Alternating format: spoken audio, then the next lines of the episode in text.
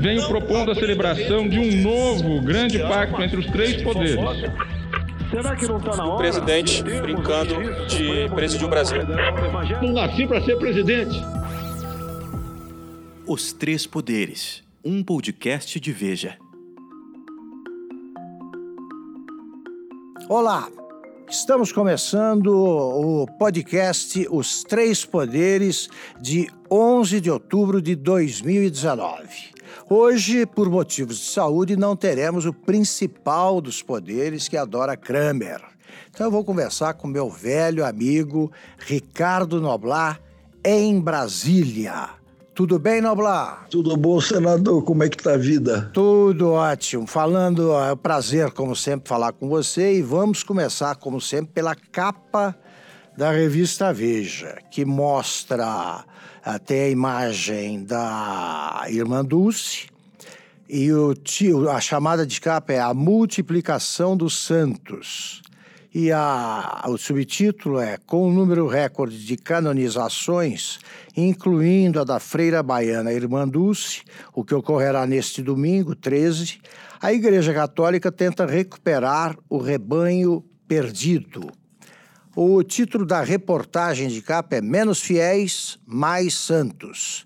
E o subtítulo é Terceira mais rápida da história, a canonização da, de Irmã Dulce sinaliza o esforço da Igreja Católica de reaproximação do rebanho perdido ao valorizar o básico, os princípios cristãos. Você conheceu a Irmã Dulce Noblar? Eu conheci muito rapidamente, mas conheci quando, em 1978 para 79, eu, eu chefiava a sucursal da Veja, da Veja. em Salvador e lá esteve a Madre Teresa de Calcutá, outra santa.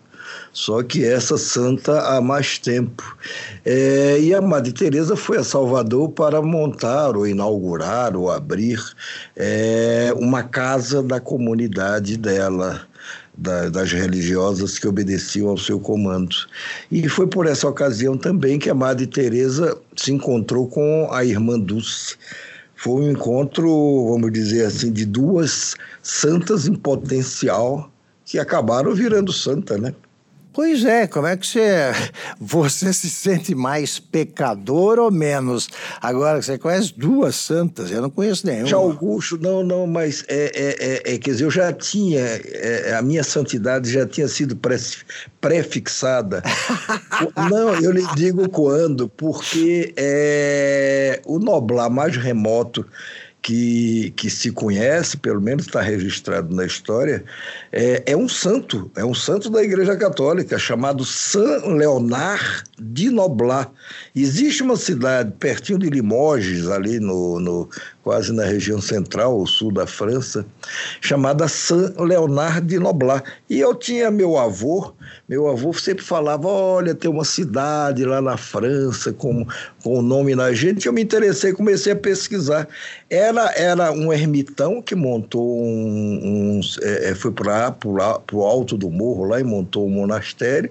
Depois foi beatificado, canonizado e é santo oficial da Igreja Católica. Então veja, quer dizer, com esse pedigree. Agora você me humilhou. Agora, não, não, era minha pretensão, não era minha pretensão. Eu acho que não há nenhum herege queimado né, que é condenado à fogueira na minha família, mas eu estou muito longe de você, né, Noblar? E você entrevistou, você entrevistou a... Entrevistei a Madre Teresa até para uma página amarela da Veja. E é uma entrevistada fácil? Ah, não, pelo amor não, de não. Deus. É com todo respeito a, a quem a divinizou e a ela mesma, eu diria que foi uma das religiosas mais chatas que eu já cruzei na minha vida. Talvez ela tivesse também cansada da viagem, veio da Índia, passou por não sei aonde, chegou no Brasil, vai para Salvador, aquele calor infernal, e ele, ela ia montar essa, essa basezinha da ordem dela justamente nos Alagados, que era uma, religi uma, uma região de favela e tudo, então ela deveria estar exausta e tudo. Mas, independente da exaustão, ela era uma pessoa muito chata. E, na época, a, as páginas amarelas da Veja, se eu não me engano, eram quatro páginas. Exatamente. Exatamente. Então você precisava ter uma certa conversa longa. Só que ela respondia tudo com uma frase, duas frases. É, e eu fui vendo, eu digo, bem cá, isso não vai dar entrevista, não vai dar para preencher o espaço. Vai chegar ao fim, vai ser uma tragédia. Eu fui socorrido porque uma assessora dela viu a minha aflição condoeu-se e me deu um livro com o pensamento da, da, da, irmã Dulce traduzido, etc. e tal. Então, quando ela me respondia uma pergunta muito resumidamente, ou seja, na maioria das vezes, eu tinha como complementar aquilo com o pensamento dela, com o pensamento dela que estava no livro. Eu também compreendo que todo mundo fizesse praticamente as mesmas perguntas a Madre Teresa. Sensacional. Não, que é o seguinte, né, Noblar? Eu lembro que a gente voltava para a redação e o Gus ou o Ellis perguntava qual é o título? Qual é o título? O título precisa ter mais de uma palavra. E aí dizia, qual é o olho, né? Aquelas, ah, aqueles subtítulos que iam no meio da página. E para você ter ali, você tinha que ter pelo menos 10 palavras. Se responde monossilabicamente, fica complicado. É, é uma tragédia. É um milagre. Você fez um milagre. Não, não, não. De alguma maneira. Mas veja, isso tem a ver lá com as raízes da, sobre as quais eu já falei. Né? É claro. É claro. Você foi inspirado pelo teu antepassado santo. Eu diria que mais do que inspirado, mas vamos, é isso, é isso. Eu tenho que reconhecer isso. Noblar, vamos lá, agora trazendo para o mundo dos pecadores. É uma, uma comitiva de bom tamanho aí, de brasileiros. É, embarcou para Roma, né? A quantidade de devotos é, parece que só parlamentares são uns 38 a 40, só parlamentares, fora outras autoridades. Por exemplo, o presidente o, o, ministro Dias Toffoli está indo, é, então, o ex-presidente José Sarney está indo. Esse, até onde eu sei, por conta dele mesmo, foi grande amigo de todos esses, mesmo dos baianos. Mesmo Sim. Antônio Carlos Margalhães, que a gente conheceu muito bem e que deu muito apoio à madre, à, à, à irmã Dulce. É, o Sarney foi, talvez, o político brasileiro não só mais ligado à irmã Dulce, como aquele que mais a apoiou efetivamente. Sarney era na época, Sarney presidente da República, ele, ele fazia tudo que a irmã Dulce pedia e ajudava em todas as obras de caridade dela. E ele vai. Agora, o, o, que, é, o, que, é, o que é lamentável é o seguinte: é Está indo muita autoridade, tem pelo menos uns três ou quatro voos da FAB, jatinhos da FAB que vão decolar para lá, pelo menos dois com certeza e um terceiro em dúvida. E esse pessoal poderia ter ido todo como convidado do próprio governo brasileiro num boy da presidência, porque tem mais de um boy, tem o titular Sim. que o Bolsonaro usa e tem o de reserva. Mas não, o representante do Bolsonaro está indo num jatinho Legas, que é o vice-presidente Mourão, levando o o presidente do Senado. E aí fica, digamos assim, uma esquadrilha né, desnecessária de jatinhos da FAB viajando para Roma e também uma certa, vamos dizer, indelicadeza com pessoas como Sarney, que poderiam estar a bordo de um, de um, do, do, de um avião da presidência da República, junto com os demais. Certamente sairia talvez mais em conta, seria uma coisa mais discreta, uma coisa mais de acordo com, as, com o momento difícil que o país atravessa e também uma coisa de delicadeza com, com as autoridades. Delicadeza, eu digo, da parte do governo, de dizer, não, olha, presidente Sarney, o senhor venha, o senhor fulano de tal. Eu me lembro de um, de um voo desses para Roma, por sinal, não me lembro exatamente, eu acho que era para o encontro com o Papa, ou, ou era. Não, não, era a posse do Francisco, em que foram. É, é, é, é, é os ex-presidentes da República foram convidados. Acho que era Lula, talvez, o presidente da época, não sei. E todos eles foram juntos no avião. Exatamente. Estava o Collor, estava Tava o Sarney, tava o Fernando Henrique. Eu acho que era a Dilma. Eu acho que era Dilma, né? A Dilma, era a Dilma. Era, tava Lula porque era ex-presidente também. Ex-presidente, isso. E foram todos. É um, é, era uma coisa não só mais econômica, mas mais, mais, mais, mais mais elegante, mais. Mas, enfim, a gente está Claro, momento... agora, Noblar, ah, é natural que o país envie representantes, né? Porque a canonização de uma santa não é todo dia. Num país como o Brasil, sobretudo. Agora. O, é a cultura do desperdício, né, Noblar? Você manda o Congresso precisando trabalhar, o Senado precisando trabalhar, e você manda uma multidão ali de pessoas que todos eles, é, eles devem pedir a intercessão da, da irmã Dulce para que eles consigam entrar mais facilmente aí, ou menos dificilmente no reino dos céus. É isso aí. O que o presidente da Câmara vai, eu entendo, que o presidente do Senado vá, que outros senadores, deputados que queiram ir, muito bem, vão por sua conta. Exatamente. Pague a passagem. Não é? Se são movidos à fé, impulsionados pela fé, estão olhando para Roma por conta da irmã Dulce, vão por sua conta. Ninguém. Por quê? Por que a Câmara fica pagando hospedagem e pagando diárias? Não faz sentido isso. Exatamente. Agora, Noblar, o... me lembro, já que estamos falando de... de assuntos ligados à igreja, nós tínhamos conversado nos últimos programas sobre o Sínodo da Amazônia. Que balanço você faz? É, como é que está indo? Não terminou, não, né? Eu não... O sínodo irá até o dia 27. Pelo rumo que as coisas tomam, o que, que você espera? E no fim haverá, quer dizer, houve no começo, é natural, na instalação, um certo barulho, quer dizer, uma certa, uma certa, um certo frisson, porque são teses e ideias que estão sendo discutidas no sínodo é, que se opõem, ou que aparentemente se opõem às ideias do atual governo brasileiro. É, e aí entra o sínodo, quer dizer, na sua, é uma reunião de 260 cardeais, bispos, religiosos, se convidados, entra na sua vida normal até o final. No final você vai ter, vamos dizer, uma nova explosão de, de informações a respeito e de posturas aí sim definitivas ou quase da igreja em relação a toda essa questão de meio ambiente na Amazônia, porque o centro realmente da discussão é essa, a Amazônia, os seus problemas, os seus, os seus índios, o que fazer com isso.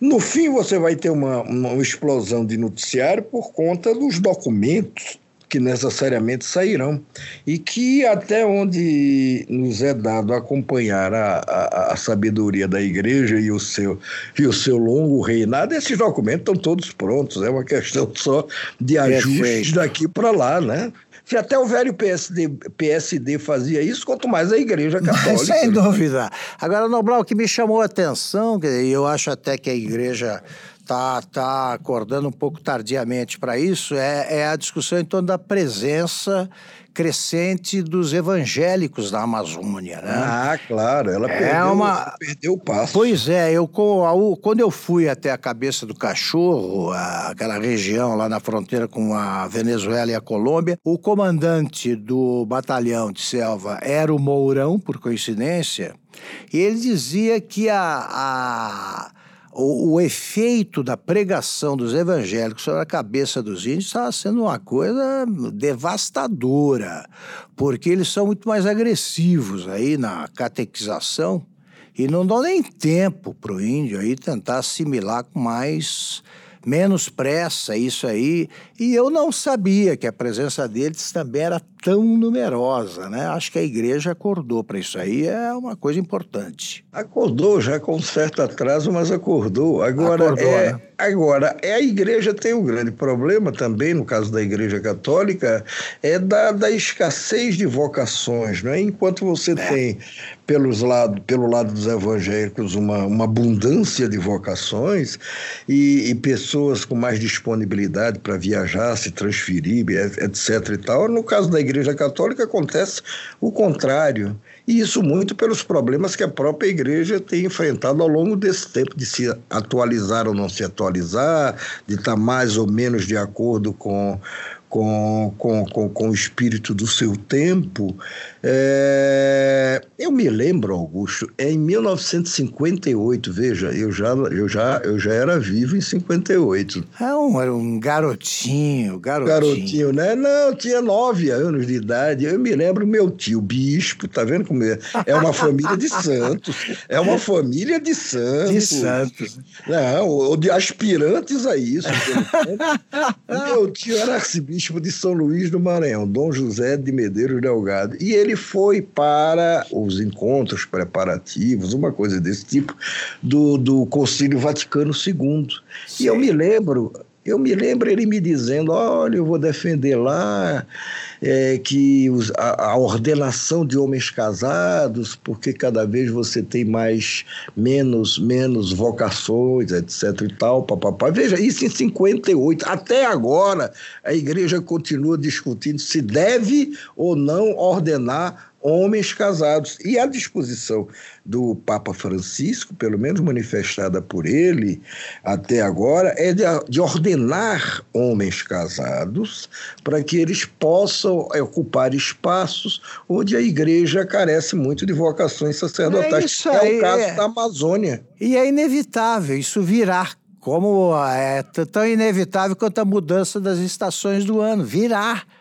Né? Você precisa ver quem, quem tem a ousadia para antecipar isso aí. Veja, nas igrejas orientais, os, os, os, os, sacerdotes podem ser casados. Na própria igreja católica, é claro, muito tempo atrás, padre poderia ser casado, depois não. Mas isso não é, vamos dizer assim, um dogma, foi uma opção que a igreja fez tinha a ver muito com a questão econômica. Puxa, o cara é casado, aí quando ele morre, a herança fica para quem? Para a igreja ou para a família? Enfim, tinha razões econômicas é, que pesaram para essa decisão. Mas não é uma coisa que ali, olha, é absolutamente fruto, vamos dizer, de uma, de uma decisão de, de Deus manifestada pelo seu filho. O, o padre tem que ser celibatário. Não tem essa, isso foi uma é opção é da igreja. Aí ela pode rever. Perfeito. Noblar, voltando aqui às questões brasileiras. O... De repente explodiu uma crise aí envolvendo o PSL, partido do presidente Bolsonaro, ao qual ele é filiado, e o Bolsonaro. O Bolsonaro deu uma canelada aí no presidente do partido. A que, que você atribui isso aí? Qual foi a causa? Porque eh, nos jornais irrompeu subitamente esse problema já vinha havendo desgaste ali, já ia uma guerra de desgaste entre os dois. O que é está por trás disso? Há algumas razões para isso. Eu acho que uma das razões, naturalmente, é a questão do, da revelação de escândalos que ocorreram dentro do PSL da eleição do ano passado para cá, mas que, quer dizer, aconteceram até antes, mas foram detectados depois da eleição, principalmente no PSL de Minas, mas não só no PSL de Minas. Aquela questão das candidaturas laranja de mulheres, lançava-se um número de Isso. mulheres como candidatas, mas na verdade elas não eram candidatas e o dinheiro ficava para o partido. É, isso aí é, desgastou muito a imagem do PSL. E mais ainda por envolver um ministro, no caso o ministro do Turismo, que é de Minas Gerais e que é um deputado. É, isso começou a causar desconforto dentro do PSL para o próprio presidente da República, que se elegeu ali abraçado com a Lava Jato, que de repente se vê cobrado, vem cá, aí o teu ministro do turismo, como é que é essa história? Por que é que está acolitando ele? Por que é que está protegendo ele? Agasalhando ele se ele está envolvido? O Ministério Público Federal já pediu duas aberturas de inquérito e já chegou a, a reunir indícios muito convincentes de que esse ministro de fato se meteu numa lambança. Então, veja, isso, isso causa um incômodo para o Bolsonaro e para a sua santa família muito grande. Agora, não há só isso em jogo. Eu nem sei, eu não saberia avaliar se essa seria a principal razão. É, há também a questão das, da verba, né? da distribuição do dinheiro. O PSL, é há quatro anos, ele elegeu apenas um deputado federal. O PSL deve o tamanho que ele tem a Bolsonaro. Exatamente. O PSL é, elegeu 52 deputados federais, só não é a, a maior, maior né? bancada né? da não Câmara é por bancada. conta do PT. Ele perde ah, por, um, por um, ah, tá. deputado. já foi até maior, mas ele perde por um deputado para do PT. E tem quatro senadores. E aí, veja, isso quer dizer, levando em conta a generosidade dos políticos com eles mesmos, significa um monte de dinheiro por mês do fundo partidário e do fundo eleitoral. Para você ter uma ideia, o, P, um, o PSL está recebendo algo como de 12, entre 12 a 15 milhões de reais por mês. É muito dinheiro, é muito até, até, da, até a próxima eleição de 22, o PSL terá recebido algo como 730 milhões de reais. E outra coisa, Augusto, é um dinheiro sobre o qual o partido não precisa dar grandes satisfações à justiça.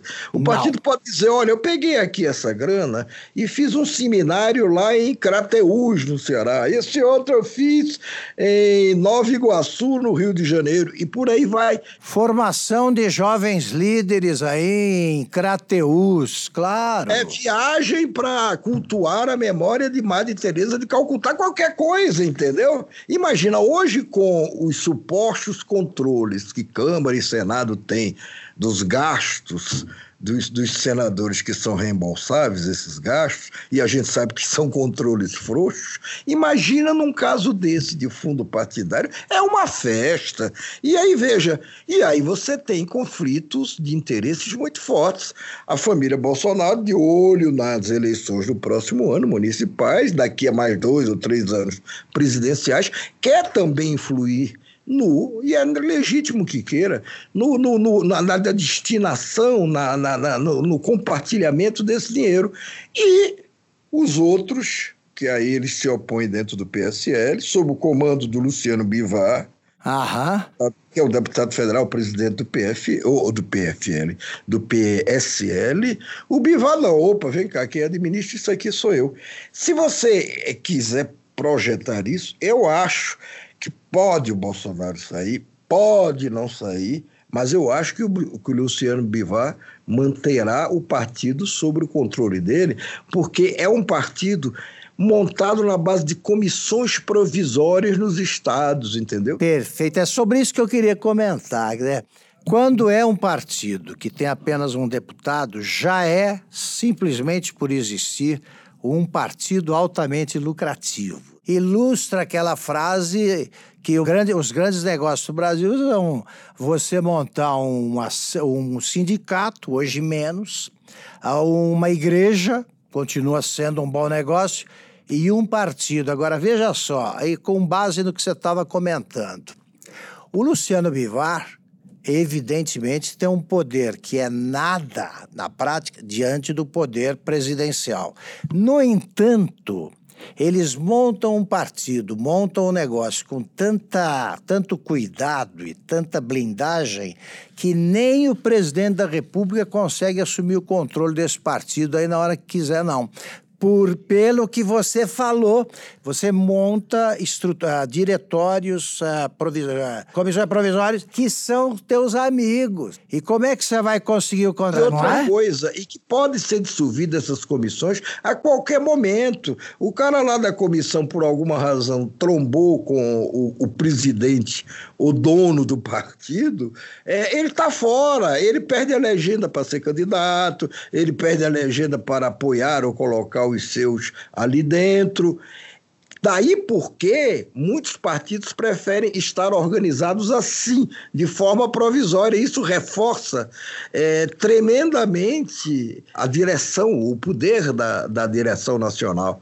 E aí, por isso que o Bivar está se dando esse luxo de começar, inclusive, por antecipação, a punir deputados que eventualmente possam sair com Bolsonaro para outra legenda. Exatamente. Ele está desalojando essa gente mais ligada a Bolsonaro de cargos de liderança, cargos em comissão, não sei o quê, mostrando: olha, vem cá, quem manda aqui sou eu. Se você quiser ficar, se adequa aqui ao meu estilo e à minha vontade. Senão, vai embora. Eu estava pensando o seguinte, Noblar, veja só: num ano eleitoral, você de alguma forma tem de dividir esse dinheiro com outras pessoas. Agora, e no ano não eleitoral?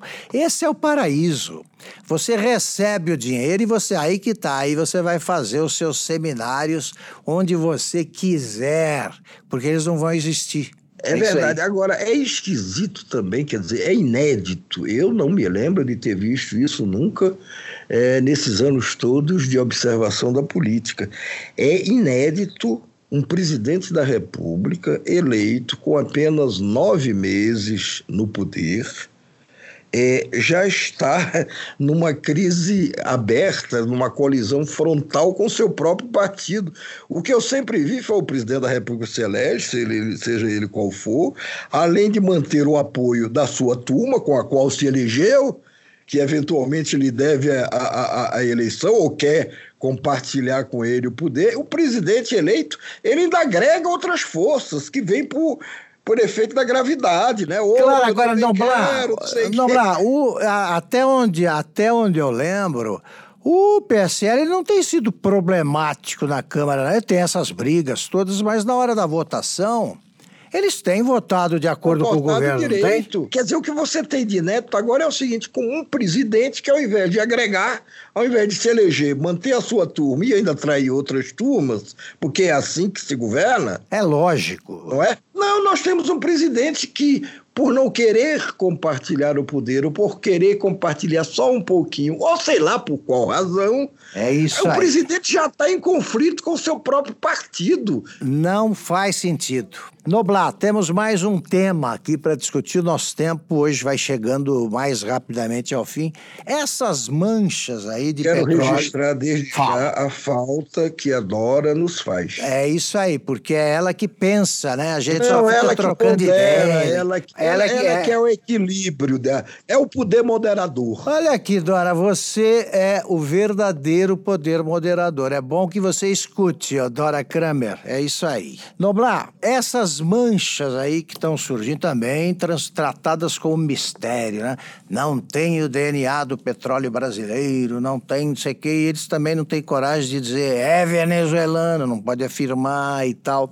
Você tem alguma Pô, você tem alguma tese para explicar essa maluquice? É, tese nenhuma. O que eu ouvi, o que eu ouço muito, e ouço, vamos dizer assim, repetidamente ao longo dessa semana toda, é uma coisa que nem chegou a circular direito. Eu até cheguei a, a tocar no assunto no, no, no, no blog é o seguinte: é, quando se fala, olha, esse é um petróleo, supostamente ou possivelmente venezuelano, etc. e tal, não significa necessariamente que a Venezuela, por artes do demônio dela mesma, chegou aqui e jogou esse petróleo só para sacanear com a gente.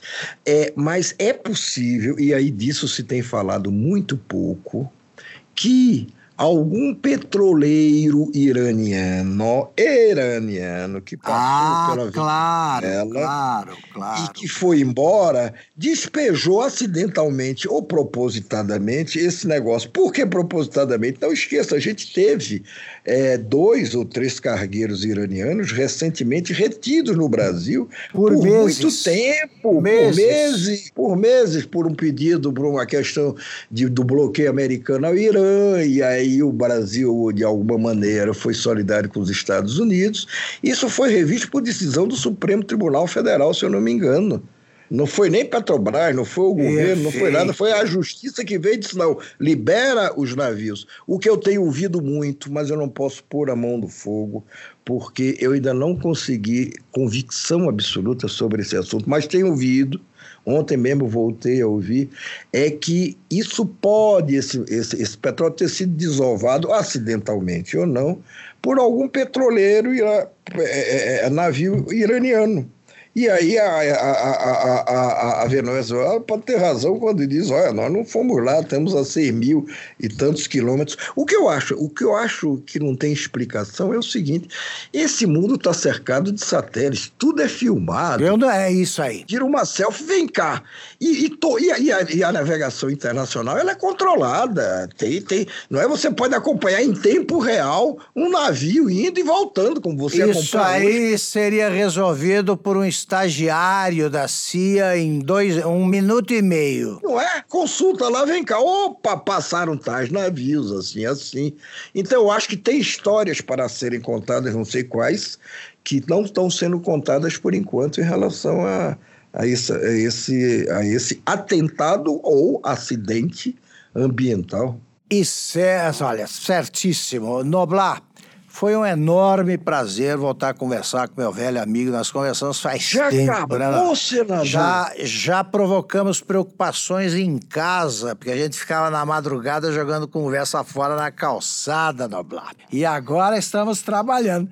Elabore, elabore melhor, senador. É, você ficava conversando, aí a mulher do Ricardo Noblar ligava. Não, o pior era comer feijoada às sete ah, e meia sim, no. Parreirinha, sete e meia da manhã. Barreirinha, Era uma E- maluquice aquilo. E também ficávamos conversando na calçada até que as mulheres se procuravam para saber onde estavam os dois boêmios. É isso aí. Histórias do uso daquela época. um dia a gente conta. Noblar, grande prazer. Nós hoje estamos com saudade da grande Dora Kramer, que estará de volta na próxima semana. Terminamos aqui o podcast Os Três Poderes, apresentado pela Veja, o do dia 11 de outubro de 2019. Até a próxima.